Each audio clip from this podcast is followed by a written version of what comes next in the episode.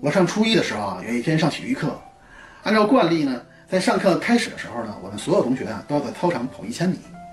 在做完呃热身准备活动之后呢，只见我们班的女生崔小美就缓步的走到了体育老师旁边，就说：“老师，今天我不方便。”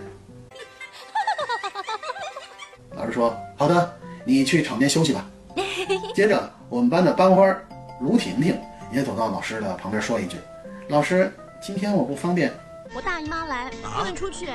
老师又说：“好的，你也去场边休息吧。”听到他们俩说了一句“我不方便”，就可以成功逃避一千米跑，我也决定如法炮制。嗯，于是我凑到老师跟前儿说：“老师，今天我也不方便。”没想到老师用怪异的眼神把我打量了一番，说：“你也不方便啊？跑两千米，就你跑两千米。”那天呀、同学们跑完了一千米，都去自由活动了，只有我在太阳底下挥汗如雨的又跑了一千米。